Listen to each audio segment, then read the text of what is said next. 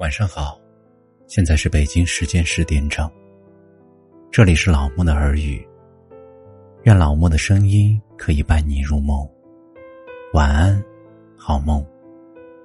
喜欢老木声音的可以点击订阅。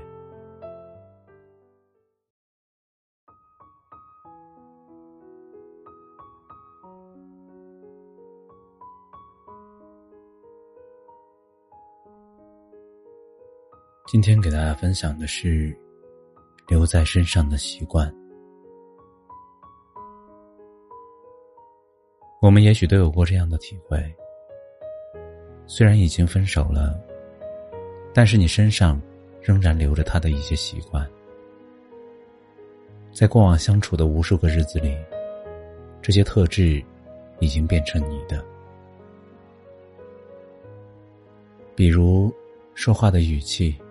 神态，用来骂人的字眼，喜欢的食物和饮料，作息的时间，看书的品味，乃至是最微小的细节，都有他的影子。而这一切，本来是属于他的。人离开了，没法带走的，是曾属于自己的习惯。你的习惯。有一部分同样也留下给他了。一天，当你无意中做了一个小动作，说了一句话，你才惊讶的发现，这是他的动作，他的语气。当你在餐厅里点了一份五成熟的牛排，你才想起这是他最喜欢的烹调方式。有一些东西，并没有失去。而永远的融合了，这种融合怎会不唏嘘呢？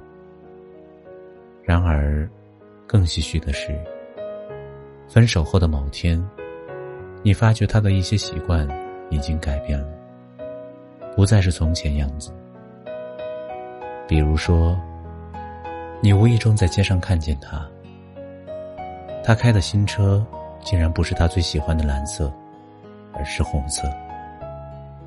他是什么时候爱上红色的？或者是他穿衣的风格跟以前完全不一样？他是什么时候喜欢这类衣服的？而你已经没有权利知道。当你摇电话给他，他还没有回家。他从前是很少晚归的，这个时间通常在家里。你可以永远留住他的一些习惯，但没法阻止他拥有新的习惯。新的一切与你再不相干，而你的新生活也如是。